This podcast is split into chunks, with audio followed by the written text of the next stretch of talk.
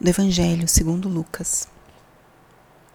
Naquele tempo, alguém do meio da multidão disse a Jesus: Mestre, diz ao meu irmão que reparta a herança comigo. Jesus respondeu: Homem, quem me encarregou de julgar ou de dividir vossos bens?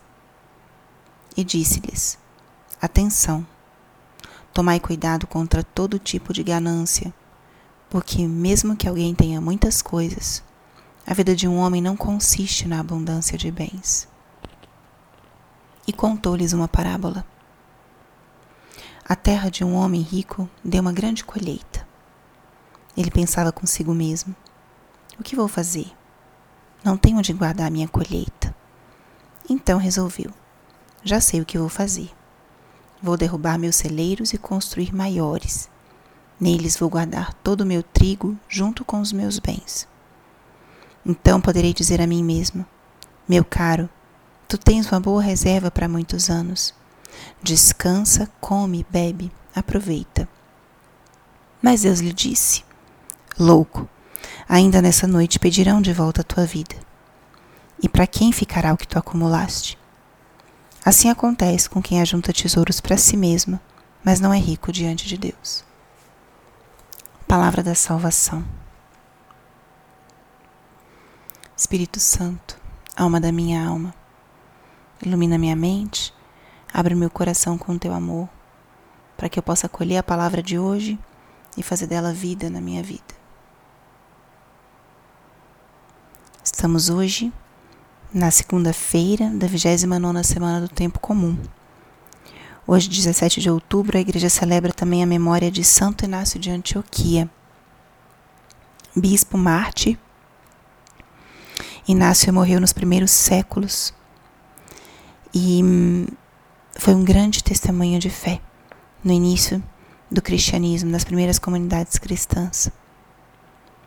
E seus escritos, simples, mas profundos, deixam uma marca ainda hoje na nossa espiritualidade da entrega total e também uma espiritualidade eucarística e de profunda comunhão com o Senhor.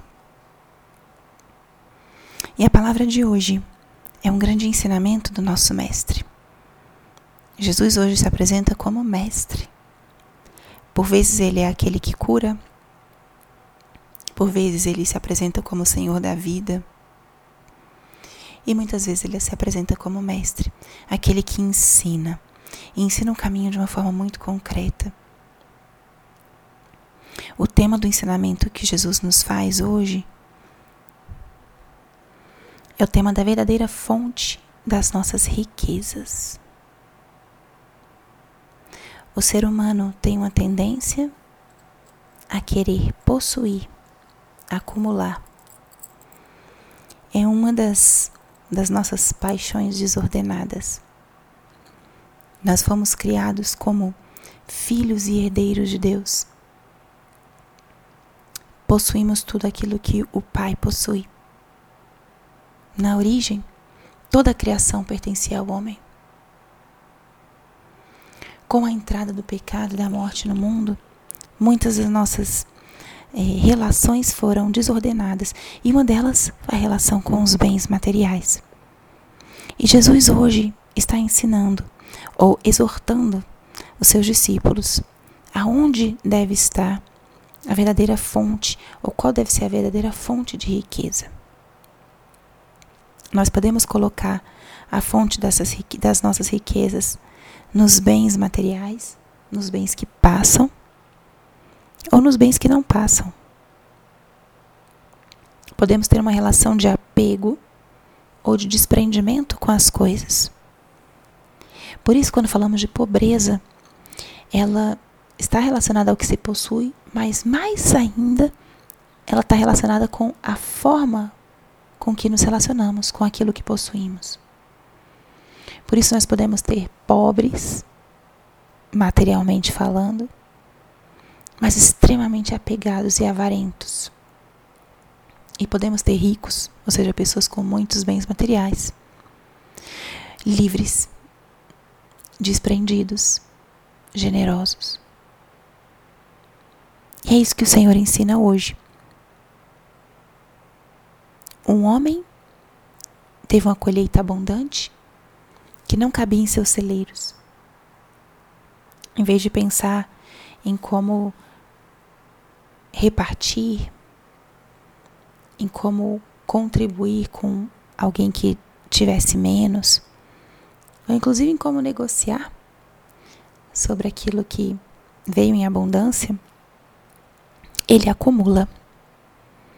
Acumula e guarda. E o fato é que esse homem, no dia seguinte de ter acumulado e guardado toda essa colheita, ele é chamado por Deus, ele morre.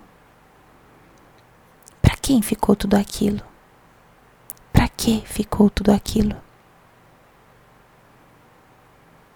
É uma pergunta muito boa para nos fazermos hoje e ao início dessa semana. Onde está a fonte da minha segurança e da minha riqueza? Ou você pode hoje fazer um exercício muito simples. Se o Senhor me chama hoje,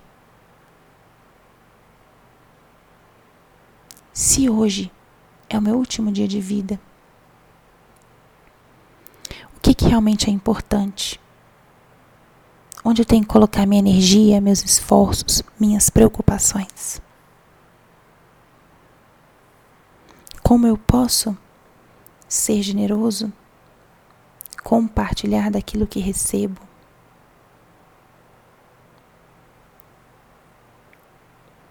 Esse ensinamento de Jesus hoje lança essas perguntas para a nossa vida. E faz um convite bem concreto a avaliarmos como está a nossa relação com os bens materiais. Quanto possuímos? E o que fazemos com isso que possuímos? Acumulamos? Para quem ficará tudo isso que estamos acumulando? Qual é a nossa intenção com todos esses bens? Elevemos um pouco o olhar ou entremos dentro de nós para também perceber a nossa missão maior, mais transcendente e para que os nossos bens possam estar a serviço, ao serviço da nossa missão, ao serviço do outro, do próximo. E que não sejamos acumuladores, mas que as nossas mãos estejam sempre abertas para compartilhar daquilo que temos. Essa palavra hoje ela nos interpela, nos provoca Deixe-se provocar. E se você tiver que fazer alguma mudança de vida, de hábitos, faça. Seja livre. E ordene essa relação com os bens materiais. A nossa confiança deve estar no Senhor. E os nossos bens são coisas boas, listas dadas por Deus, fruto do trabalho, muitas vezes, na maioria das vezes.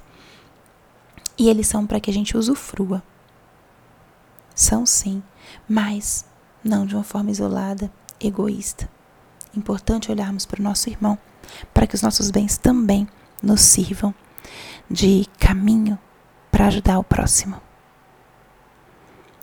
Glória ao Pai, ao Filho e ao Espírito Santo, como era no princípio, agora e sempre. Amém.